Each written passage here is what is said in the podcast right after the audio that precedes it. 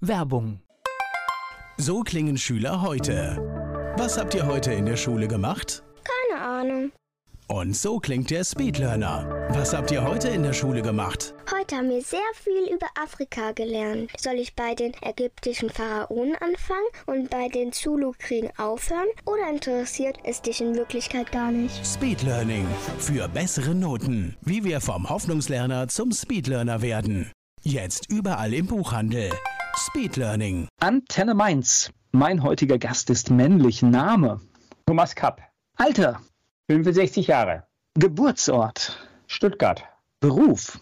Früher Rechtsanwalt, heute Business Coach. Hast du Hobbys? Und Zeit dafür? Ja, jetzt ja, ne? oder? Ja, einige. Also im Sport ist das Tennis, Bergwandern, Schwimmen, Krafttraining und dann verreisen, fremde Länder besuchen, viel lesen, Philosophie und ab und zu ein bisschen Schach spielen und natürlich die VfB-Spiele in der Bundesliga angucken. Holst du jetzt alles nach, was du in deinem Berufsleben nicht geschafft hast?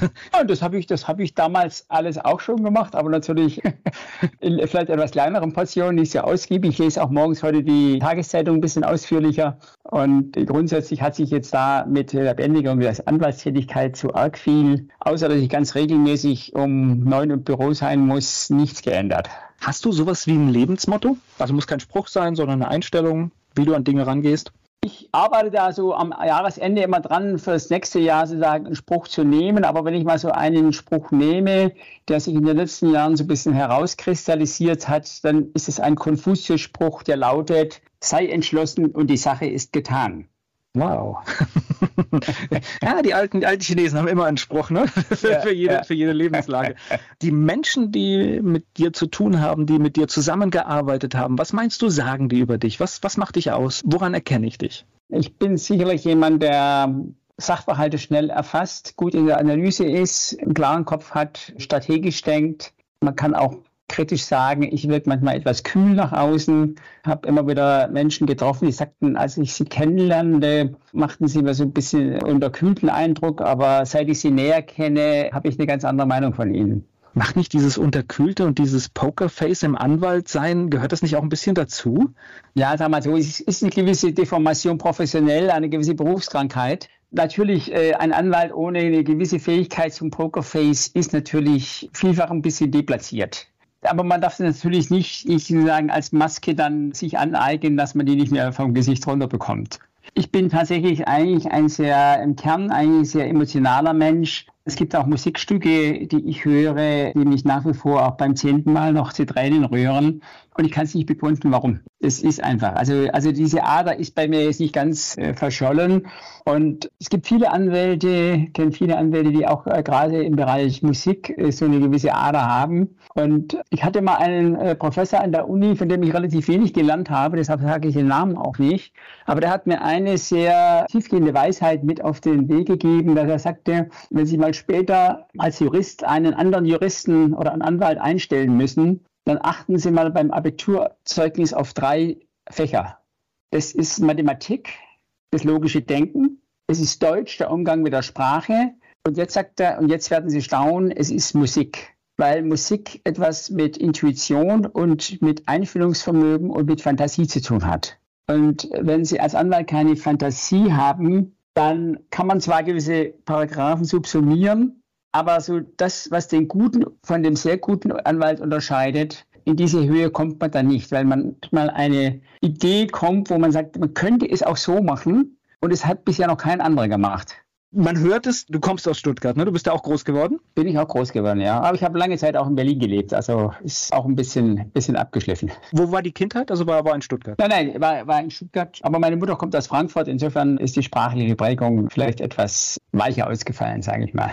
naja, obwohl es hat ja, wenn man in einer Region lebt, wir haben ja hier auch so einen ausgeprägten ja, Dialekt, ja. das hat ja, das, es hat ja schon einen, auch einen strategischen Vorteil, wenn man das beherrscht. Ja, wenn man, wenn man zweisprachig ist, ist nicht schlecht. Also ich kann auch auf der Schwäbischen Alb mit den Bauern oder mit den, mit den Winzern, mit den Gorgen kann ich auch Schwäbisch schwätzen. Das ist also sicherlich gerade in manchen auch Mandatssituationen, wenn der, wenn der Mandant sehr stark Dialekt spricht, äh, ist es gar nicht verkehrt, wenn man da so ein bisschen mit auch diese Tonart mit anschlagen kann und nicht so diesen unterkühlten, ich sage jetzt mal, dann norddeutschen Typ auf der Schwäbischen Alb spielt. Also wenn man da zweisprachig ist, ist auf jeden Fall ein Vorteil. Ja, man ist manchmal auf einer anderen emotionalen Ebene. Ne? Das, ich bin ein großer das heißt, Freund von Dialekt und es sind Dinge, die man da sagen kann, die man im Hochdeutschen so nicht sagen kann. Das stimmt. Ja, ja, gibt es fast, also hier, das ist ja auch so dieses rein hessische hier, diese Mundart, die ist auch sehr derb und all das, was da gesagt wird, was noch als freundlich wahrgenommen wird, wäre auf Hochdeutsch nicht mehr freundlich. Absolut, absolut. So einfach geht das. Das heißt, Stuttgart war Kinderzeit, Jugendzeit, Schule, all das äh, hat in der Stadt stattgefunden in der Stadt. Ich bin im wilden Westen in Stuttgart groß geworden. Das ist eigentlich eine ganz schöne Wohngegend, die jetzt also gerade bei jungen Leuten total hip geworden ist. Und Stuttgart hat ja diese Hanglage, da haben wir das so ein bisschen so in der Mitte dieser Hanglage gewohnt. Das heißt, man hat einen wunderbaren Blick auf die Stadt runter, wenn es Frühling ist und blüht. Ist also jedem, der nach Stuttgart kommt und es noch nicht kennt, kann ich nur raten, so im April oder Anfang April nach Stuttgart zu kommen, wenn die, wenn die Frühlingsblüte steht. Ist ja so fantastisch. Thomas Kapp ist Rechtsanwalt und hat sich mit dem Thema Erfolg beschäftigt. Über das und vieles mehr spreche ich heute mit ihm hier. Mein heutiger Gast ist auf die Suche nach dem Erfolg gegangen. Welche Kriterien sind dafür verantwortlich? Da spreche ich später mit ihm darüber. Er ist Rechtsanwalt und mein Gast hier bei Antenne Mainz, Thomas Kapp, ist da. Warst du ein guter Schüler? Ich muss es gestehen, ja. Also ich habe hab ja. ein Abitur, Abitur von 1,1 und das schon, das schon vor äh, 45 Jahren. Also damals waren die Noten noch nicht zum Schleuderpreis zu haben, was man ja heute teilweise ja, Abitur schon äh, den, besser, Schulen, ja. den Schulen nachgesagt. Nein, aber es ist, ich war, ich will es mal so sagen, ich war ein guter Schüler, ich war ein sehr guter Schüler, aber ich habe mich nie als Streber angesehen. Ich war bei meinen Klassenkameraden immer beliebt. Ich habe manchen auch vor der Klassenarbeit oder auch während der Klassenarbeit teilweise geholfen. Ich war immer zu Scherzen bereit und aufgelegt. Ich habe Fußball gespielt. Das war damals wichtig, wenn ich Fußball spielte, der galt nicht als richtiger Mann. Ne? Aber es ist mir einfach leicht gefallen es ist mir leicht gefallen, den Stoff aufzunehmen, ihn im, im, Kopf zu behalten und ihn dann auch letztendlich anzuwenden, zu verarbeiten. Das hat mir natürlich auch das Jurastudium deutlich erleichtert und ist natürlich eine Befähigung im Anwaltsleben, die ja schon eine gute Grundlage ist. Das heißt, dir ist das zugefallen, kann man das so sagen? Ja, mir ist es zugefallen. Also ich habe auch teilweise schon in der Schule die Hausaufgaben gemacht gehabt, hatte dann nachmittags frei, habe ich dann Klavier gespielt oder, oder wie gesagt Fußball gespielt, Tennis gespielt, mich mit Freunden getroffen. Also ich war nie einer, der lang an Hausaufgaben saß. Meine Eltern haben sich nie darum gekümmert, ob ich jetzt meine Hausaufgaben gemacht hätte, sondern das war eine ganz klare Vertrauensgrundlage. Die haben gesagt, du machst es, wie du es für richtig hältst und wenn die Noten in Ordnung sind, dann äh, ist alles gut. Jura, war das dann gleich klar nach der Schule, dass das was werden könnte? Ah, es war eigentlich schon vorher klar, weil ich komme aus einer Anwaltsfamilie. Mein Vater war Anwalt, mein Großvater war Anwalt. Und mir war eigentlich mit sechs Jahren schon klar, dass ich mal später Anwalt werde. War das eine Erwartungshaltung oder war das deine Entscheidung? Ja, sag mal so, es war nichts zum Kompositum, es war sicherlich eine Erwartungshaltung. Ich glaube, alles andere wäre nicht der Wahrheit jetzt äh, die Ehre zu geben. Aber es war für mich auch irgendwie ein Berufsbild, was mich fasziniert hat, was ich toll fand und wo ich eigentlich relativ früh schon das Gefühl hatte, dazu habe ich auch die richtigen Befähigungen. Und wenn man mich jetzt mit 17, 18 gefragt hätte, was studierst du denn? Was willst du denn studieren? Du kannst alles wählen, was du willst, aber nicht Jura. Dann hätte ich erstmal eine gedankliche Warteschleife einziehen müssen. Und ich hätte dann bestimmt auch was gefunden, aber auf jeden Fall bestimmt nichts Technisches, bestimmt nichts, auch, auch Medizinisches nicht, vielleicht Psychologie, Philosophie, vielleicht auch BWL oder in diese Richtung. Aber Jura war für mich eigentlich eine super Plattform, weil ich sage, es liegt mir, es macht mir Spaß. Sprache spielt eine ganz herausragende Rolle, logisches Denken spielt eine herausragende Rolle. Und ich verbau mir für die weitere Zukunft relativ wenig, weil ich mit der juristischen Ausbildung, vor allem mit dem zweiten Staatsexamen, nachher eine Riesenpalette an möglichen Berufsmöglichkeiten habe. Es gibt ja andere Berufe, wenn man sich während des Studiums sehr stark spezialisiert hat, dann kann man eben in der Richtung nur noch eigentlich sich beruflich weiterentwickeln, es sei denn, man ist Berufsumsteiger. Während, wenn Sie mal die, wenn du mal die Juristen nimmst, es ist ja fantastisch, wo man heute und auch in früheren Zeiten überall Juristen findet. In der Wirtschaft, in der Politik, in der Literatur. Goethe war Jurist. Viele Schriftsteller äh, hatten eine juristische Grundausbildung.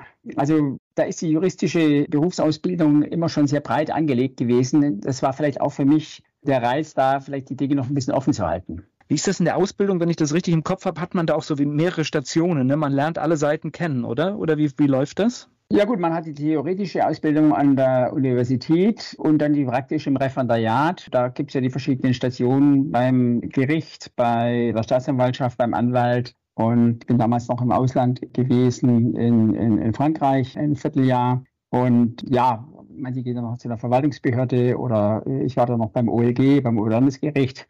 Also da gibt es eine relativ große Bandbreite an Möglichkeiten. Und Staatsanwaltschaft hat mir unheimlich viel Spaß gemacht, obwohl ich mit Strafrecht nie was anfangen konnte. Also Strafrecht fand ich immer intellektuell wenig ansprechend. Aber diese Sitzungsvertretung, also muss man sich so vorstellen, dass also den Referendaren die Akte in die Hand gedrückt wurde und dann wurden die losgeschickt zu den Strafverfahren beim Amtsgericht und die mussten dann in eigener Verantwortung die Staatsanwaltschaft vertreten. Es saß also kein Tutor, kein Mentor, kein älterer Staatsanwalt äh, oder Staatsanwältin daneben, sondern man war dann auf sich gestellt. Und ich erinnere mich noch, es war ein Strafrechtsfall mit zahlreichen Zeugen. Und der Verhandlungsverlauf war dann plötzlich ganz anders, als er eigentlich aus der Akte sich hätte ergeben. Und dann kamen plötzlich alle möglichen Zeugen und man musste sich ad hoc auch als Staatsanwalt dann mit diesen Aussagen beschäftigen und dazu Statement abgeben. Und da habe ich gemerkt, wie stark eben gerade auch in so mündlichen Verhandlungen so die Kunst ist, relativ schnell zu erfassen, um was es geht, die Informationen, die reinkommen, zu verarbeiten, die richtigen Schlüsse daraus zu ziehen und dann ad hoc auch ein Plädoyer zu halten. Das heißt, eine Aktenlage, ja, logischerweise, kann ein völlig anderes Bild geben, als dann sich real vor einem aufbaut. Absolut, das geht ganz einfach. Da gibt es eine einfache Verwechslung. Die Polizei hat schlampig ermittelt und, und das ist nicht der Herr Meier, sondern der Herr Müller. Der wird vor Gericht vernommen und sagt ja, ich weiß gar nicht, warum ich heute hier bin, ich habe mit der Sache nichts zu tun. Ja? Dann wird er entlassen, dann kommt plötzlich, manchmal wird ja auch unterbrochen und ein neuer Termin anberaumt, aber manchmal hat der Richter das schon, er hat ja, ist ja der Herr des Verfahrens hat er schon gesagt, gut, dann lade ich vorsichtshalber nochmal die ein, zwei anderen Zeugen und dann, dann ist plötzlich die Sachverhaltslage völlig anders. Und äh, ich weiß noch, das war damals, glaube ich, so eine Wirtshausschlägerei oder so. Und es war völlig unklar dann am Schluss, wer genau angefangen hat. Und, und alle Zeugen hatten gesagt, ja, ich wollte nur schlichten und auch, auch unübersichtlich und wie gesagt, so aus der Aktenlage zunächst nicht zu erkennen. Gleich geht's weiter im Gespräch mit Thomas Kapp. Wie wird man erfolgreich? Um diese Frage zu beantworten, hat Thomas Kapp sehr viel nachgedacht, sehr viel recherchiert und sehr viel geschrieben.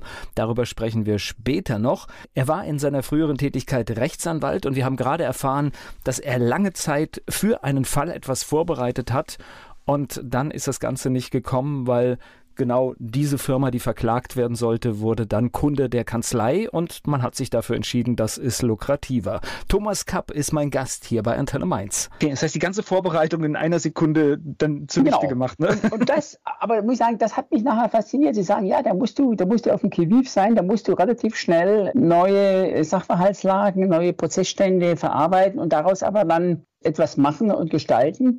Und ich habe hab ja viele junge Anwälte auch ausgebildet und denen habe ich immer gesagt, sie können als Anwalt in einer mündlichen Verhandlung machen, was sie wollen. Aber eins geht nicht, wenn irgendwie eine überraschende Wendung kommt, dann können sie nicht hinstehen und sagen, äh, jetzt fällt mir auch nichts mehr ein. Ich habe gesagt, wiederholen Sie das, was Sie bisher gesagt haben, fangen Sie sich, kommen Sie mit einem neuen Gedanken, beschimpfen Sie den Richter, irgendwas, aber Sie sagen, jetzt kann ich auch nicht mehr sagen, das geht als Anwalt nicht. Das heißt, da wird letztendlich auch eine gewisse Schlagfertigkeit, intellektuell und verbal natürlich sag mal, zum berufsprägenden Element ich habe hier und da auch schon als Zeuge ausgesagt und natürlich ist ja auch so ein, so ein, so ein Gerichtsprozess ist natürlich auch so ein bisschen auch eine Inszenierung. Ne? Also ich habe hab bei einer Geschichte mal ausgesagt und ich bin mir fast sicher, da hat jemand seinen Prozess nachher nur verloren, weil er einfach schlampig vor Gericht gekommen ist. Ja, natürlich. Das ist, das ist Weil das hat einfach so einen Gesamteindruck unterstützt und dann irgendwie sowas, wo vielleicht was auf Kippe steht, dann. Recht haben und Recht bekommen sind immer, immer zwei Paar Sachen und die Zeugenaussagen sind, äh, man sagt, der Zeuge ist immer das unsicherste Beweismittel. Und die erinnern sich nicht mehr, die haben teilweise eigene Interessen, die wollen sich teilweise selber schützen, weil sie möglicherweise auch äh, irgendwie noch in was mit reingezogen werden oder möglicherweise sich selber einer Haftung aussetzen. Und dann kann es aber durchaus sein, dass es total ehrliche Menschen gibt, die einfach wahnsinnig Schiss haben, vor Gericht aufzutreten und die dann unheimlich unsicher wirken, obwohl sie die Wahrheit sagen. Und da gibt es einen anderen, der war schon 25 Mal vor Gericht, der weiß, wie der Hase läuft, der tritt da total souverän auf und sagt, so und so war das und ich kann mich genau erinnern und lügt alle Beteiligten total an aber er macht einen super guten Eindruck. Ja? ja. Und das sind dann die kniffligen Fälle. Ne?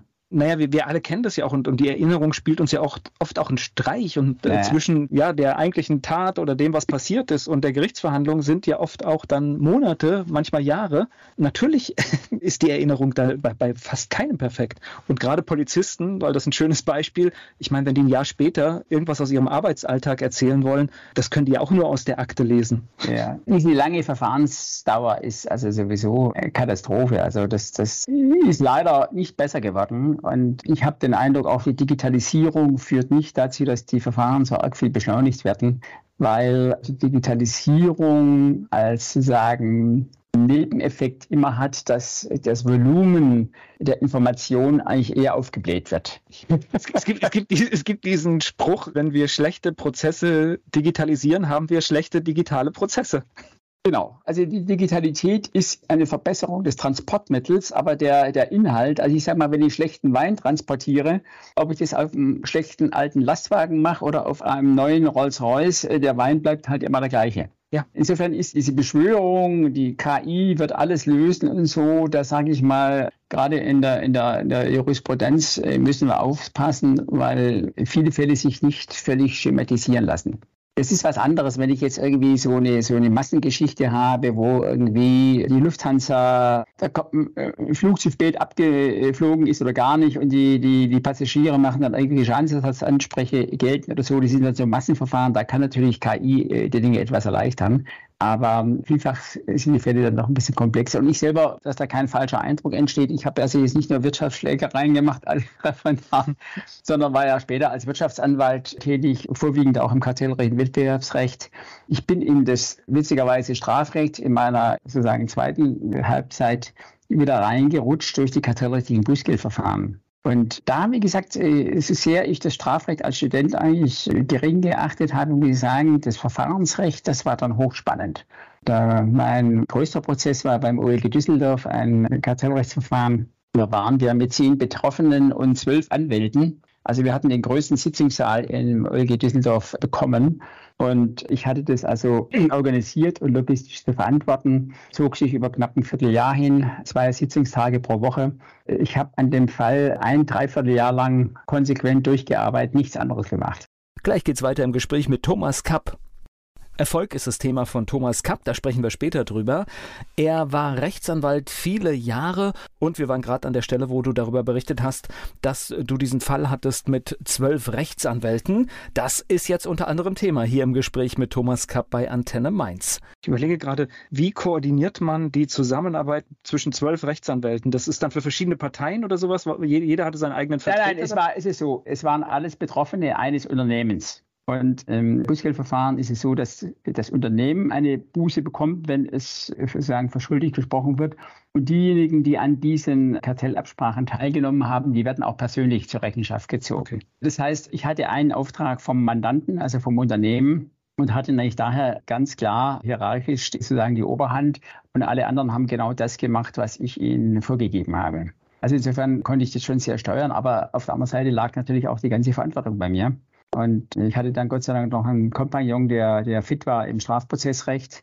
Und dann haben wir das also so zu zweit gesteuert. Und ja, also war hochinteressant, aber eine sehr, sehr intensive Phase. So, jetzt hast du schon den Sprung gemacht. Jetzt wissen wir schon, wo das hingegangen ist. Das heißt ja. also, Staatsanwaltschaft hatte nicht die Anziehungskraft für dich, sondern es war dann schon klassisch Anwalt werden mit eigener ja, also Kanzlei. Also ich, ich, ich war von meinem Herzen eigentlich immer schon Freiberufler, immer jemand, der selbstständig arbeiten wollte und der auch immer so ein bisschen für ja, mittelständische, auch größere mittelständische Unternehmen ein Herz hatte und hatte auch im Kartellrecht promoviert und hatte also immer schon so ein bisschen äh, wettbewerbs- und ordoliberales Grundverständnis. Und mir war immer klar, dass der Mittelstand eben auch eine tragende Stütze unseres ganzen Wirtschaftslebens ist. Sehen wir gerade. Sehen wir gerade sehr schmerzlich, ja. Und da habe ich mich eigentlich persönlich immer, immer, immer sehr wohl gefühlt. Das heißt, äh, wie lange hast du deine eigene Kanzlei gehabt? Angefangen habe ich bei der Skitag, das ist die Vorgängerin von Ernst Young heute. Die haben ja damals ja die ganzen Wirtschaftsprüfungsgesellschaften entweder zusammengekauft oder fusioniert. Also jedenfalls ist Ernst Young daraus entstanden. Daraus haben wir Juristen aus Ernst Young heraus eine Anwaltskanzlei gegründet, die dann später durch eine weitere Fusion zur Kanzlei Luther wurde. und dann heute eine der großen zehn, zehn Anwaltskanzleien in Deutschland ist. Und da war ich dann, nach den üblichen vier, fünf Jahren, war ich dann Partner. Ich hatte jetzt nie so eine, so eine Einzelkämpferkanzlei. Das hätte mir auch nie so behagt, weil ich eigentlich immer ein Teamplayer war und auch bin. Und das hat mir immer Spaß gemacht, dann auch multidisziplinär mit Steuerberatern, mit Wirtschaftsprüfern, mit Ökonomen zusammenzuarbeiten, um dann eben von der juristischen Seite, aber auch von der strategischen Seite die entsprechenden Überlegungen einzubringen und da die entsprechenden Fäden zu ziehen. Das sind dann die Kanzleien, wo jeder Brief so, so imposant aussieht, weil die Liste der Partner und der Rechtsanwälte länger ist als der Briefbogen. Das war mal so, ist heute nicht ja. mehr so. Wenn man 350 Berufsträger hat, dann passt es nicht mehr auf eine DIN A4-Seite. Das kann man heute alles auf der Website nachlesen. Da sind dann die Anwälte alphabetisch geordnet abzurufen, äh, das ist dann alles viel einfacher. Also das hat mir am Anfangszeit, also es war so, da gab es eine Kanzlei in Stuttgart, die hatte in meiner Anfangszeit, äh, ich glaube so acht oder neun Anwälte, war damals die größte Anwaltskanzlei in Stuttgart. Ja, damals äh, gab es noch nicht die überörtliche Sozietät, sodass man also in Stuttgart nicht mit einer Kanzlei in Frankfurt fusionieren oder zusammenarbeiten konnte. Und das ist durch eine entsprechende äh, Entscheidung des Bundesgerichtshofs dann aufgehoben worden. Und dann kam das große Kanzleigründen, fusionieren, zusammenschließen und dann kamen so langsam die, die größeren Einheiten zustande.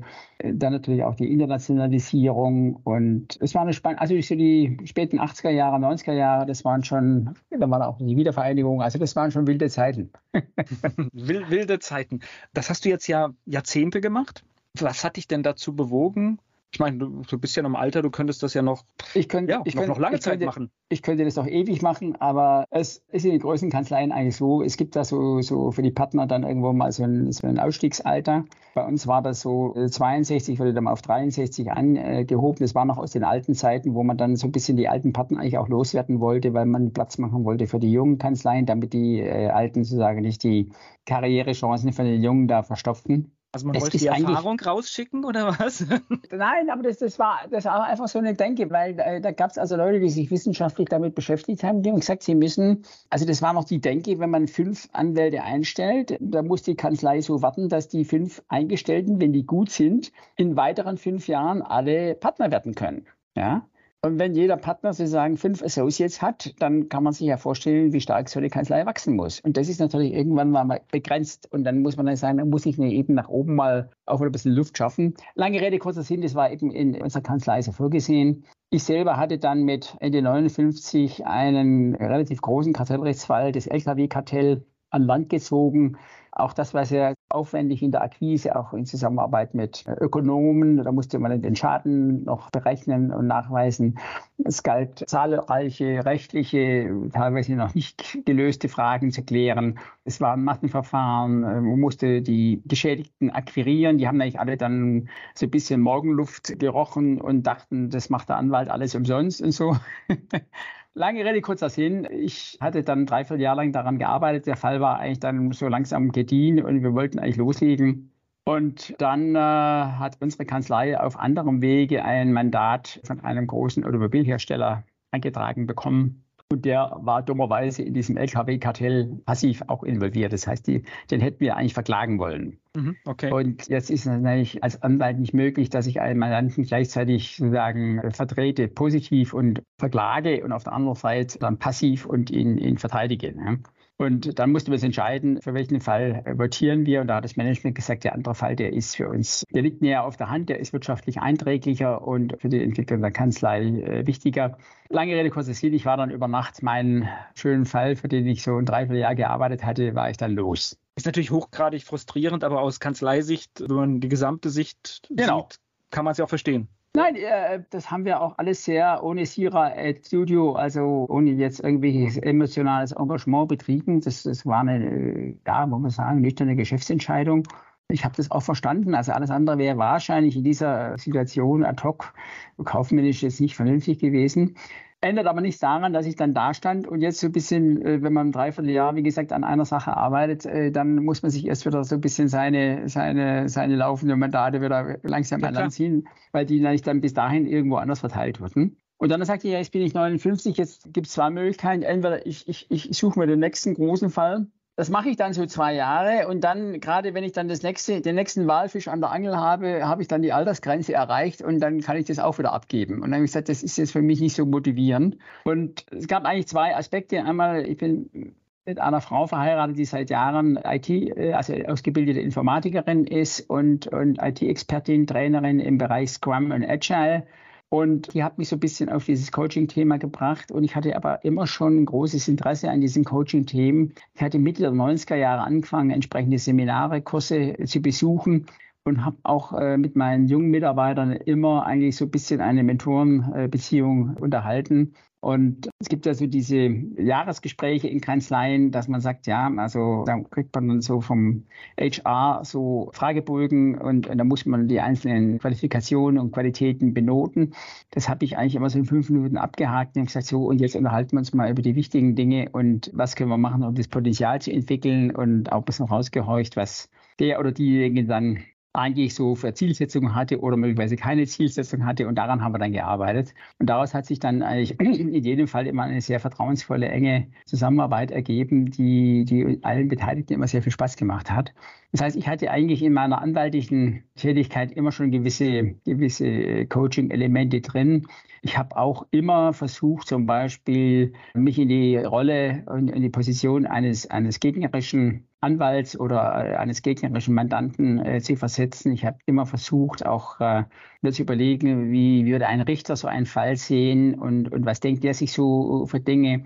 Weil ich sagte, wenn ich da gut kommunizieren kann, dann kann ich viel mehr erreichen, als wenn ich jetzt in Verhandlungen oder äh, auch mal im Gerichtssaal dann polternd auftrete und die anderen übel beschimpfe und, und aber eigentlich nur die Stimmung schlecht machen. Gleich geht's weiter im Gespräch mit Thomas Kapp. Thomas Kapp hat sein halbes Leben lang als Rechtsanwalt gearbeitet. Mit 59 hat er sich nochmal umorientiert. Das wird gleich Thema sein hier im Gespräch bei Antenne Mainz diese Tätigkeit, ich, ich glaube, die spielt da auch so ein bisschen rein. Als Anwalt hast du ja mit so vielen Menschen zu tun. Du musst den Richter einschätzen, den Staatsanwalt, dann musst du die Gegenseite. Da bekommt man, glaube ich, auch ein gutes Gefühl für Menschen, oder? Absolut, absolut. Ich glaube, wenn man das nicht hat, dann sollte man sich überlegen, ob man wirklich den Anwaltsberuf ergreifen sollte. Also ein Motto, weil du vorher ja gefragt hast, mir dem Motto, was ich immer an meine, an meine jungen Mitarbeiter immer mitgegeben habe zu Anfang. Ich sagte immer, sie werden hier bei einem Jahr einiges lernen, aber lernen Sie am Anfang einen Satz, wenn Sie Anwalt sind, Sie haben es immer mit Menschen zu tun. Und das wird in der Ausbildung nie so, nie so betont und manche, die sind dann so stramm theoretisch ausgebildet, aber der Umgang mit Menschen, der, der, der liegt ihnen nicht so, da haben sie nie so trainiert. Und ich glaube, wenn man das nicht kann, dann, dann wird man sich als Anwalt immer, immer etwas schwer tun. Also ich habe immer so im Hinterkopf, es gibt diese, diese ganzen Sprichwörter, man sieht sich immer zweimal und, und ich glaube, das ist in, in jeder Lebenssituation sollte man auch so vorgehen. Das heißt, äh, auch wenn eine Gerichtsverhandlung vielleicht hart ausgefochten wird, sollte es fair sein und so sein, dass man sich auch danach noch in die Augen schauen kann. Absolut. Ich halte es, ich halte es auch für intelligent, weil ich kann mich in der Sache hart streiten und trotzdem kann ich, sagen wir mal, in einem gepflegten und respektvollen Umgangston mit anderen Menschen kommunizieren. Und ich habe die Beschimpfung von anderen nie als besonders sachdienliche Vorgehensweise angesehen, weil ich war immer Stratege und ich sagte, was ist der Ausgangspunkt? Welche Möglichkeiten habe ich? Welche, welche Optionen habe ich? Welche Schritte muss ich jetzt ergreifen, um jetzt zu meinem Ziel zu kommen? Und da war die jetzt Beschimpfung von anderen oder beleidigt sein oder so, war eigentlich nie eine gute Option. Und gerade auch in Verhandlungen, in Verhandlungen herauszufinden, was will der andere eigentlich wirklich haben. Oft hat er, also wenn man das Harvard-Konzept mal anguckt, gibt es ja immer die Unterscheidung zwischen den Positionen und dem Interesse. Es gibt ja dieses schöne Beispiel mit der Zitrone, wo zwei Geschwister sich um eine Zitrone äh, streiten und naja, nach langem Hin und Her kommen sie halt zu dem Ergebnis, okay, wir schneiden die in der Mitte auseinander und jeder kriegt eine halbe Zitrone. Und nachträglich hat sich herausgestellt, die haben sich eigentlich völlig missverstanden, weil der eine wollte eigentlich den, die Zitrone haben, um Saft rauszumachen. Der andere wollte die Schale haben, um, die, um, um, um seinen Teig für seinen äh, Zitronenkuchen noch etwas anzureichern. Und hätten die ordentlich kommuniziert und nicht Positionen bezogen, sondern über ihre Interessen gesprochen, dann hätte man ganz einfach gesagt, ja gut, der eine kriegt das Fleisch und der andere kriegt die Schale, beide sind happy. Ne? Und so ist es oft so, dass man sich auf Positionen versteigt, die möglicherweise gar nicht mit den eigenen Interessen hundertprozentig deckungsgleich sind. Also typisches Beispiel, was ich immer gerne anführe, ist ein Nachbarrechtsstreit.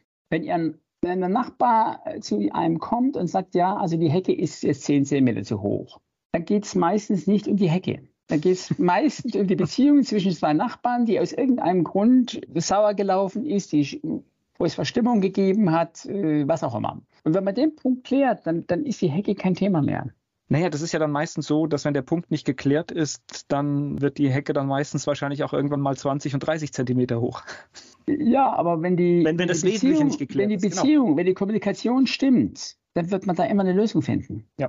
Und dann gehen die zu Gericht. Also ich, ich habe, als ich beim Landratsamt war, da, da war ich bei so einer unteren Baubehörde, da haben wir äh, sogenannte Ortstermine vorgenommen. Also da hatte sich immer einer beschwert über das Bauvorhaben des Nachbarn. Dann haben wir uns das angeguckt, da hatte ich dann da meinen, meinen Ausbilder dabei und dann haben wir immer beide Seiten angehört, wie jetzt die Lage ist. Und ich stand immer so daneben und dachte, Mensch, also ich sag mal, in zwei Drittel der Fälle dachte ich, Mensch, die haben doch ein ganz anderes Problem. Da geht es doch gar nicht um das Baurecht.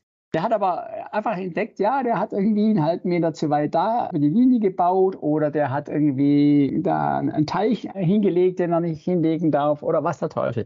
Und dann haben die sich um, um über das Baurecht letztendlich haben die einen Beziehungsstreit geführt. Ja, es ist eigentlich. Äh, wie gesagt, im, im, Ehestreit ist es auch nicht viel anders. Da, da kommen dann, da ist oft Position und Interesse sind, sind einfach zwei Paar Dinge. Und wenn man das mal erkannt hat, dann, dann kann man eben in solchen Situationen unheimlich viel gestalten, unheimlich viel bewegen. Man hat eine ganz andere Verhandlungsmasse plötzlich wieder in der Hand. Naja, das ist natürlich spannend. Wenn du auch heute Menschen berätst, kommst du natürlich mit diesem ganzen Erfahrungsschatz von Dingen, die du schon gesehen hast, was für Ebenen eigentlich da arbeiten, um die es gar nicht geht, aber die halt vorgetäuscht werden. Genau, genau. Und ich bringe eben in meine Coaching-Praxis jetzt heute, deshalb habe ich gesagt, das mache ich, diesen Schritt bringe ich ein, den, ich sag mal, Verstand, in die Strategie eines Anwalts und ich sag mal, das Herz, das Gefühl und die Intuition eines Coaches. Und diese Kombination, äh, würde ich mal sagen, ist am Markt nicht so häufig vertreten und gibt einige in der, in der, in der Beratung dann eine gewisse Mehrdimensionalität, wovon meine Klienten eigentlich, eigentlich regelmäßig sehr profitieren. Thomas Kapp ist mein Gast hier bei Antenne Mainz. Thomas Kapp ist mein Gast hier bei Antenne Mainz. Er hat sich sehr viele Gedanken über das Thema Erfolg gemacht und hat eine Menge Kategorien gefunden, die man braucht, um erfolgreich zu sein. Und, und du hast dann auch noch deine Zeit aufgewendet, um auch noch, ja, jetzt kann man gar nicht sagen ein Buch, sondern Bücher zu schreiben. Ja, gut, es war, wenn wir auf den Punkt kommen, das Buch ist eigentlich entstanden mit einem äh, kleinen Misserfolg. Und zwar hatte ich mir nach meiner anwaltlichen Tätigkeit vorgestellt, ich mache unter anderem für Studenten an der Universität Tübingen, an der ich ja selber studiert habe, mache ich so einen Mentoring-Kurs, also so mit ein bisschen Soft Skill und eben so Fähigkeiten. Ich sagte immer das, was man auf der Schule nicht so lernt und auf der Uni eben auch nicht. Also manche fangen ja an so mit Rhetorik und, und Körpersprache und so und ich wollte dann noch ein bisschen tiefer gehen, weil es da noch eine ganze Reihe von Facetten gibt, die, die da mit reinspielen. Bin angeregt worden eigentlich durch eine Vortragsreihe, die ich mal entwickelt hatte, was ist ein guter Anwalt? Und da hatte ich so etwa 150 Punkte entwickelt und das fand ich eigentlich total spannend und dachte, das können wir ja ein bisschen ausdehnen auf andere Fachbereiche, dass ich also nicht nur im juristischen verharre, sondern eben auch Leuten, die BWL oder Medizin oder äh, Geografie oder Lehramt studieren, da auch noch was mitzugeben. Und dann bin ich also dann frohgemut äh, zur Uni gegangen. Ich kannte den Dekan damals sehr gut. Er fand das ganz toll, die Idee. Er kannte mich und sagte, ja, du machst es gut. Und er schickte mich dann zu irgendeiner Stelle, ich weiß nicht mehr genau, was es war, Praxis und Beruf oder Career Service. Und die fanden das auch immer ganz toll, aber sie waren nie zuständig. Und dann haben die mich also von einer Station zur nächsten. Da gibt es dann also noch Studium Professionale und dann gibt es noch erfolgreich Studieren und dann gibt es noch Beratung zum Berufseinstieg und die Studienfachberatung. Also so gefühlt äh, so sieben bis acht verschiedene Stellen. Alle fanden das ganz toll. Alle konnten mit meiner grundsätzlichen Idee was anfangen, aber sie waren alle nicht zuständig. Lange Rede, kurzer Sinn. Nach einem Jahr war ich wieder beim Dekan. Der hatte bis dahin dann gewechselt. Und dann habe ich gemerkt, nee, also so komme ich jetzt nicht weiter habe aber auch selbstkritisch festgestellt, ich war nicht gut vorbereitet. Ich, ich habe da noch nicht so ein richtig prickelndes Konzept entwickelt gehabt. Das war noch nicht, das war noch nicht, äh, die Engländer würden sagen, compelling, das war noch nicht zwingend. Und dann sagte ich, okay, dann ist mein Ehrgeiz eigentlich erwacht und habe gesagt, äh, bring das doch mal für dich in gewisse Struktur und lese dir noch ein paar Sachen an, besuche noch ein paar Kurse und, und bring das mal in so, ein, in so ein Raster, wo du nachher sagen kannst, jetzt, jetzt weiß ich genau, was ich sagen will und wie ich das dann als, als Mentor sozusagen vermitteln kann. Ja, und als ich das, da habe ich Ende 18 angefangen und, und, und, und gesammelt und getan und dann kam äh, nach einer gewissen Zeit einfach Corona dazu. Und war während der Corona-Zeit dann natürlich entweder zu Hause gefesselt, war dann auch viel im Ausland, weil ich da familiär Kontakte nach äh, Namibia habe. Und dann saß ich da auf der Farm in den Corona-Zeiten und dann hatte ich viel Zeit. Dann sage ich, Mensch, da kannst du ja auch ein Buch draus machen. Und so ist es eigentlich entstanden. Und das Buch ist eigentlich heute schon ein Erfolg, weil ich sage, es hat für mich unheimlich viel gebracht. Also ich bin heute in meiner, in meiner Coaching-Tätigkeit viel souveräner, viel, viel klarer. Ich kann viel schneller zum Punkt kommen, weil ich einfach gewisse Dinge gedanklich durchgespielt habe und auch die Zusammenhänge für mich einfach klarer geworden sind. Ich, ich, ich eier da nicht mehr so rum, sondern weiß, so so passt es zusammen. Natürlich kann der Klient dazu eine andere Meinung haben oder eine andere Ansicht haben, das ist gar nicht das Problem. Aber er kriegt auf jeden Fall von mir mal einen gewissen kohärenten und in sich stimmigen Impuls.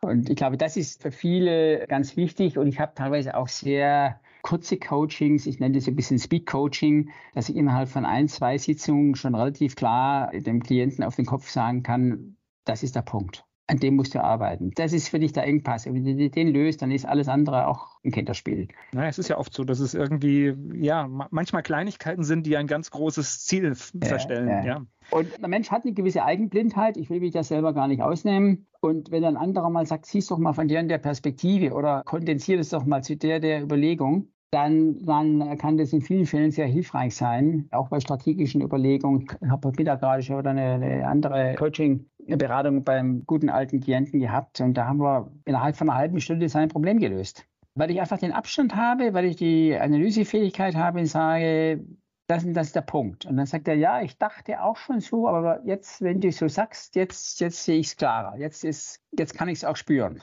So, du hast auf alle Fälle die Corona-Zeit optimal genutzt, weil äh, wir waren ja alle auf einmal mit Zeit überhäuft und äh, ich kenne viele Menschen in der Zeit, es sind tolle Sachen entstanden äh, und bei dir also auch. Und du hast gerade einmal schon das Stichwort Erfolg gesagt, denn es geht bei deinem Buch oder Bücher, da kommen wir später auch noch drauf, ja, ja. geht es um das, um das Thema Erfolg und ich glaube sogar weiter als nur im unternehmerischen Kontext. Ne? Ja, also es geht eigentlich letztendlich um den Erfolg generell, um den Lebenserfolg. Und ich versuche so ein bisschen den Erfolg erstmal ein bisschen ja, zu dekonstruieren. Wir haben ja sehr schwierige Zeiten insofern, weil also in der Zeit, wo ich so beruflich groß geworden bin, 80er, 90er Jahre, da hat alles nach Erfolg gestrebt und Erfolg war ganz wichtig und, und daran wurde man gemessen. Und dann gab es ja auch so eine spätere Phase, wo Erfolg immer so mit Ellenbogenverhalten und mit Neoliberalismus und mit Unmenschlichkeit und äh, mangelnder Empathie und so gleichgesetzt wurde. Und ich versuche erstmal, ich sage mal, eine gewisse Nüchternheit wieder reinzubringen und sagen, Leute, was ist eigentlich Erfolg? Erfolg ist ein Ziel zu erreichen. Und zum Beispiel ein ganz simples Ziel, was wir haben, ist Überleben. Und äh, ich schreibe das auch in meinem Buch, dass ich sage, wenn ich am Sonntag mit dem Fahrrad zum Bäcker fahre und ein paar Brötchen für die Familie kaufe und dann wieder zurückkomme, heil und ganz, sowohl körperlich als auch das Fahrrad und die Brötchen sind auch noch frisch und nicht in die Pütze gefallen, dann habe ich auch einen kleinen Erfolg erzielt. Das sehen wir aber überhaupt nicht. Das, das, wertschätzen wir überhaupt gar nicht, weil wir sagen, ja, das ist doch nichts. Dann sage ich, ja, tut mal langsam. Es ist ein Erfolg. Und darauf kann ich dann weitere Erfolge aufbauen. Natürlich ist ein beruflicher Erfolg ein bisschen was anderes als Brötchen kaufen. Aber sich einfach mal klar zu machen, wir brauchen Erfolg im Leben. Ohne Erfolg würden wir wahrscheinlich gar nicht überleben können. Also wenn man mal in die Frühzeiten der Menschheit zurückgeht, der Neandertaler war zum Erfolg verdammt. Wenn der nicht einen Mammut erlegt hat, wenn der nicht irgendwelche Beeren im Wald gefunden hat, wenn der nicht irgendwie was zum Essen gefunden hat für die Familie, dann sind die gnadenlos verreckt. Das heißt, Erfolg ist eine Qualität, die uns, die uns von frühester Menschheit auf eigentlich sehr präsent ist und unser Leben begleitet. Der nächste Punkt ist das, dass natürlich auch Erfolg viel mit Zielsetzung, mit, mit Motivation zu tun hat. Ich kann nur dann motiviert sein, wenn ich ein bestimmtes Ziel habe, mich anstrenge, dieses Ziel mir auch irgendwo Kraft und Energie gibt und ich dann aber in der Endkonsequenz, wenn ich das Ziel erreicht habe, auch emotional eine, eine Freude, eine Bestätigung, eine Selbstbestätigung verspüre und sagen, ja, das war jetzt toll und das, das, das gibt mir jetzt auch die Kraft, zu neuen Ufern weiterzugehen. Und das sind so, wo ich erstmal sage, ein bisschen, bisschen nüchtern, ein bisschen Piano oder sage, Leute, tun mal ein bisschen langsam, dass wir uns dem Thema Erfolg etwas unemotional nähern und uns klar machen, wir brauchen einfach den Erfolg als Menschen. Gleich geht's weiter im Gespräch mit Thomas Kapp. Denkbucherfolg, so heißt ein Buch von Thomas Kapp. Es ist das erste in einer ganzen Reihe von Büchern. Ich spreche mit dem Rechtsanwalt hier bei Antenne Mainz. Du hast jetzt schon durch die Blume gesagt, es ist kein Chakra-Buch, ne? Es ist jetzt nicht das Buch hier, die ultimative Anleitung, so bin ich in allen Lebensbereichen erfolgreich. Das ist es nicht, ne? Das war mir immer wichtig, weil ich habe da auch in dem Bereich natürlich viel gelesen, war auf vielen Kosten und ich, ich sag mal so in den 80er Jahren äh, bin ich groß geworden in dieser Chakra-Kultur das hat mich nie so wahnsinnig überzeugt, weil ich sage, also wenn das so einfach wäre, dann müsste es auf der Welt ja nur noch Millionäre geben. Einer in dieser Chaka-Kultur wird Millionär. Genau, das ist derjenige, der seine Bücher und seine Kurse verkauft. Ne? Ja, genau. Nein, ich habe ich hab gar nichts dagegen, dass man da bestimmte Formate hat und sagt, okay, die, die Punkte sind wichtig. Aber mir ging es um was anderes. Ich wollte jetzt nicht zu den tausend Büchern, die es gibt, noch das 1001 schreiben, sondern ich wollte eigentlich was Neues anfassen, dass ich sage, ich schreibe ein Buch, wo ich, und deshalb nenne ich es auch Kategorien, diese ganzen Kategorien, die sich mir sozusagen präsentiert haben, dass ich die mal strukturiere und in eine gewisse Ordnung und Übersicht bringe, um damit der Leserin, dem Leser die Möglichkeit zu geben, sagen, aha, jetzt habe ich erstmal das ganze Panorama. Und dann können Sie gleich noch ein bisschen detaillieren. Und dann kann ich erstmal schauen, was ist eigentlich für mich relevant. Denn wenn ich als Konsument heute in eine Buchhandlung gehe oder bei Amazon surfe, da gibt es dann Bücher wie ohne Vertrauen geht gar nichts oder nur Empathie bringt uns zum Erfolg oder erfolgreiche Teamarbeit ist der Schlüssel oder so verhandelst du erfolgreich oder Zeitmanagement, diese ganzen Einzelpunkte. Und die sind ja alle auch irgendwo richtig. Die Frage ist nur, wie hängen die zusammen? Und was ist eigentlich für mich jetzt wichtig? Denn der klassische, der typische Nutzer, der geht halt in die Buchhandlung und sagt, oh ja, das ist ein, das ist ein Buch, das ist interessant. Das lese ich jetzt mal. Und das ist dann vielleicht auch interessant, aber hat er dann die Frage schon geklärt, ist das eigentlich ein Baustein auf meinem Weg zum Erfolg? Das kann er eigentlich die Frage gar nicht beantworten, weil er die ganzen Bausteine ja noch gar nicht gesehen hat. Und deshalb habe ich gesagt, ich breche das mal runter auf diese 42 Kategorien und ich nehme für mich in Anspruch zu sagen, da ist alles, was bisher zum Erfolg thematisiert und besprochen wurde, in mindestens eine dieser Kategorien einzuordnen.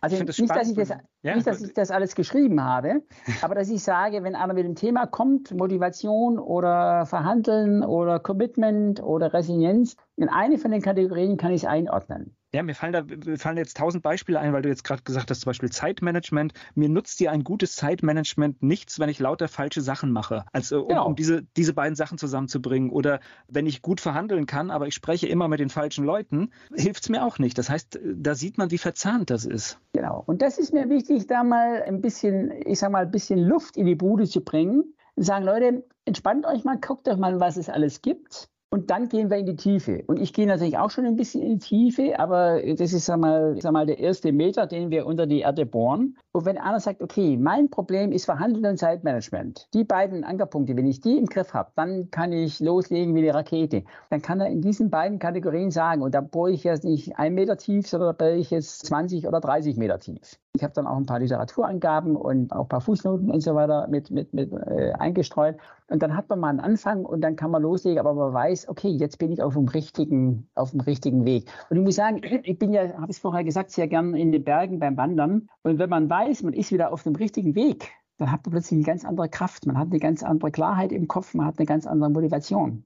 Ich glaube, viele Menschen haben heute ein gewisses Problem der Orientierung, dass sie sagen, auf welchen Gipfel möchte ich eigentlich steigen? Und wir wissen alle, wenn wir sagen, ach, wir spazieren mal so los, wir wissen noch gar nicht, wo wir so genau hinlaufen, das ist dann so ein netter Kaffeespaziergang, aber so richtig in unsere Kraft kommen wir eigentlich nicht.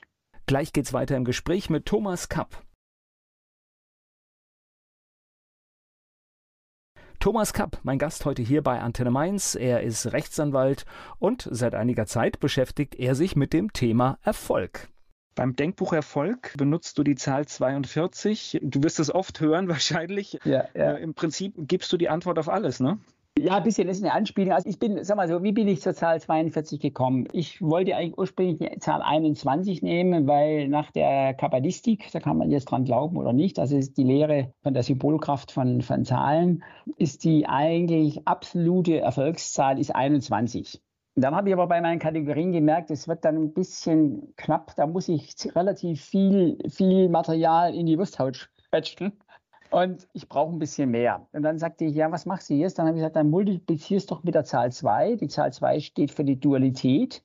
Ich bin großer Freund von Dualität, weil ich sage, es gibt äh, immer zwei Seiten. Da kommt dann der Anwalt wieder durch. Es gibt immer zwei Seiten auf eine Sache zu schauen. Und zwar mal 21 gibt halt 42. Und dann kam ich, erinnerte ich mich an den Film und an das Buch Per Anhalter durch die Galaxis. Und da war ja die 42 diese, diese Antwort des Computers auf die Frage nach allem. Und die Leute waren ja dann ein bisschen enttäuscht, weil sie sagen, was fangen wir jetzt mit 42 an? Und die Rückmeldung war dann, ja, die Frage war falsch gestellt. Und für mich hat die 42 insofern eine doppelte Symbolkraft. Auf der einen Seite sage ich ja, ich habe das ganze Universum des Erfolgs einmal sozusagen umrundet. Also ist alles irgendwo da.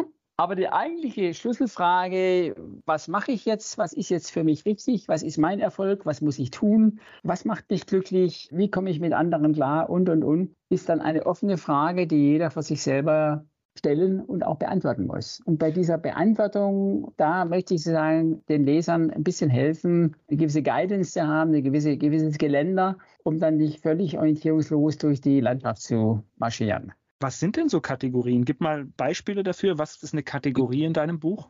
Also ich nenne es deshalb Kategorie, weil es gibt ja manche Leute, die sagen Prinzipien. Ich nenne es deshalb nicht Prinzipien, weil das Prinzip heißt, also so wie, wie so diese Lebensweisheit, wer anderen eine Grube gräbt, fällt selbst hinein. Oder wie ich vorher sagte, sei entschlossen und die Sache ist getan. Oder du musst dich äh, auf deine Stärken konzentrieren und nicht auf deine Schwächen. Das sind alles Prinzipien. Und ich sage, nein, ich gehe ein bisschen auf die Metaebene, ein bisschen höher. Ich sage, es sind Kategorien. Das ist für mich wie sozusagen eine gedankliche Schublade, in dem ich ein Thema aufbewahre. Und ich habe das Buch, könnte es ja vielleicht vorwegnehmen, in, in vier Teile aufgeteilt. Es wird also vier Bände geben. Und der erste Band heißt die Basis. Da geht es so um grundsätzliche Kategorien, mit denen wir uns mal alles allererstes beschäftigen sollten, bevor wir uns, uns dann den weiteren Kategorien wenden. Ist ein bisschen wie der Hausbau. Wir brauchen erstmal ein ordentliches Fundament. Und dort haben wir Kategorien. Ich fange jetzt zum Beispiel ganz simpel an mit der Frage, was ist Erfolg? Ich beantworte die Frage gar nicht, ich sage, das ist es, sondern ich sage, das sind so ein bisschen mal die, die Fragen, die man sich stellen muss, dass man selber mal ein bisschen Gefühl dafür bekommt, was bedeutet eigentlich Erfolg für mich? Wie wichtig ist mir Erfolg? Macht Erfolg mich glücklich? Das ist nämlich die nächste Frage, die nächste Kategorie. Was ist Glück? Viele denken, Erfolg sei denknotwendig Glück und Glück sei Erfolg. Ich zweifle da etwas, weil ich glaube, das gibt eine gewisse Schnittmenge, aber es ist nicht deckungsgleich. Dann beschäftige ich mich ein bisschen mit den Fragen wie Bewusstsein, Macht der Gedanken, Macht der Gefühle. Macht der Gefühle ist mir sehr wichtig, weil wir gerade so in der Welt der Digitalisierung ja wieder so ein bisschen in eine Systematik hineinrutschen, wo wir denken, sobald wir unsere Probleme digitalisiert haben, sind eigentlich alle Probleme gelöst. Und ich glaube, das ist ein Irrtum, weil, weil Menschen leben eigentlich über ihre Gefühle. Und die Gedanken, die, der Verstand, die Schlussfolgerungen, das Abstrahieren, das alles, die Mathematik, das sind alles Hilfsmittel, um letztendlich uns zu unseren Zielen zu bringen, aber letztendlich unsere Emotionen zu bedienen und, und denen gerecht zu werden. Und das muss man nicht teilen, da kann man ganz anderer Meinung sein. Also Kant würde, Immanuel Kant würde mich jetzt wahrscheinlich auslachen, aber ich glaube, es wäre einfach wichtig, mal darüber nachzudenken. Und denn wenn man diese grundsätzlichen Fragen nicht für sich mal geklärt hat, dann ist alles, was man sonst macht, immer so ein bisschen auf einem brüchigen Fundament gebaut. Also das ist quasi so ein, ich nenne es jetzt mal Leitfaden. Also ich gehe durch die Kategorien, ich schaue mir jede Kategorie an. Man, manche habe ich vielleicht auch für mich schon geklärt, aber ich kann natürlich, wenn ich das eins zu eins durcharbeite, halt auch sehen, ups, äh, hier muss ich was tun. Und etwas, was mir halt ganz oft, viele sind ja angetrieben, machen täglich irgendwas, aber gar nicht für ihre Ziele, sondern die machen es einfach, weil es so ist. Ja, und wenn einer damit happy ist, wäre ich der Letzte, der ihm das jetzt äh, ausreden wollte. Aber ich sehe halt viele Leute, die alles Mögliche tun, vieles tun, sich abrackern. Und wenn man sie fragt und sie ehrlich antworten, sagen, eigentlich bin ich nicht damit glücklich. Eigentlich, eigentlich erfüllt es mich nicht. Und dann und, sollte man, dann sollte man heute ja, sich ja. Gedanken darüber machen und nicht in 10 oder 15 Jahren, wenn man zurückguckt auf die Situation. Und ich mache mir mal den Spaß, also es gibt ja so Leute, die permanent klagen, dass sie also überhaupt keine Zeit haben und Zeitdruck sind. Und sie müssen das und das machen, um Zeit zu sparen. Und dann frage ich sie ab und zu mal, und jetzt sagt man nochmal, was machst du eigentlich mit der ganzen gesparten Zeit? Und dann kommen die so ein bisschen in Stocken und sagen, ja, darüber habe ich noch gar nicht nachgedacht. Ja.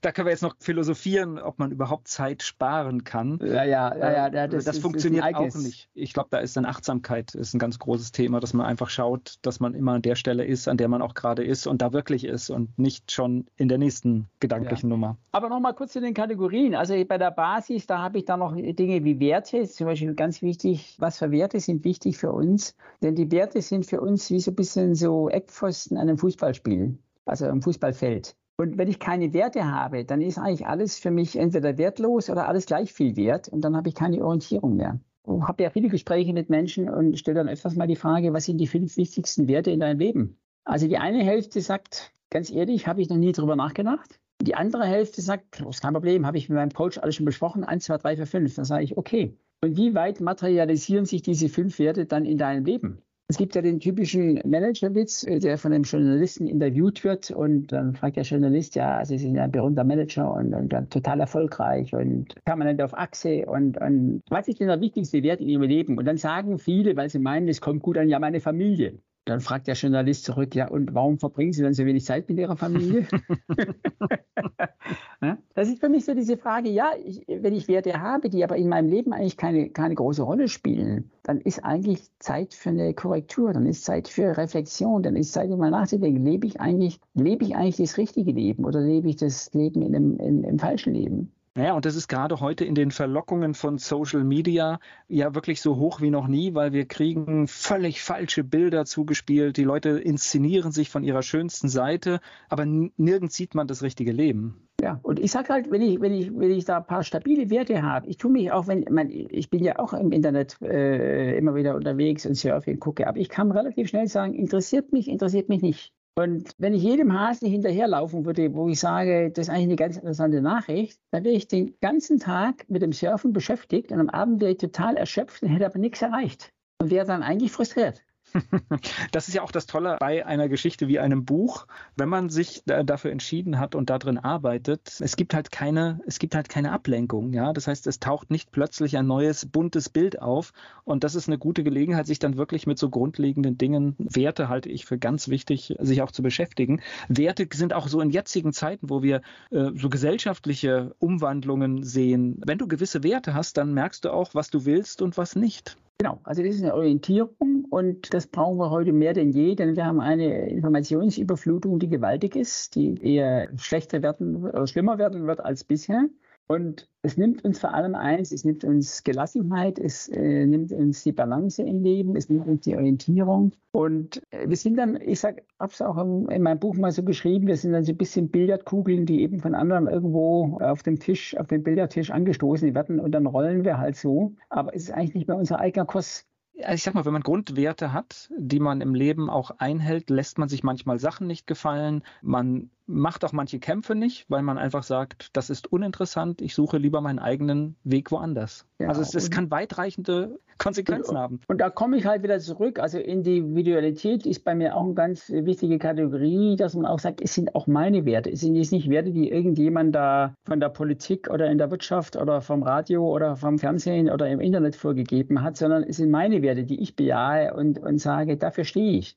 Und natürlich, es gibt viele Werte, die man bejahen kann, aber ich sage dann immer, geh mal auf die Werte, für die du im Zweifel auch sterben würdest. Und dann reduziert sich das relativ stark. Ja, du malst jetzt das ganz starke Bild. Es gibt aber auch Werte, da reicht es ja schon, dass du aneckst, wenn du einfach sagst, nein, das äh, genau. entspricht hier nicht meiner Ethik, das mache ich nicht mit. Da hast du an ganz vielen Stellen Probleme. Genau, und dann muss ich das aushalten, weil ich sage, der Wert ist mir so viel wert, dass ich sage, äh, wenn ich gegen den verstoßen würde, dann wird es mir nicht gut gehen, dann würde ich mich nicht wohlfühlen, dann würde ich morgens wahrscheinlich Probleme haben, mir selber im Spiegel ins Gesicht zu schauen.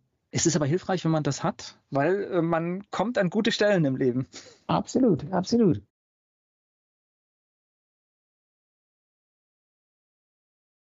Werbung. So klingen Schüler heute. Was habt ihr heute in der Schule gemacht? Keine Ahnung. Und so klingt der Speedlearner. Was habt ihr heute in der Schule gemacht? Heute haben wir sehr viel über Afrika gelernt. Soll ich bei den ägyptischen Pharaonen anfangen und bei den Zulu-Kriegen aufhören? Oder interessiert es dich in Wirklichkeit gar nicht? Speedlearning. Für bessere Noten. Wie wir vom Hoffnungslerner zum Speedlearner werden. Jetzt überall im Buchhandel. Speedlearning.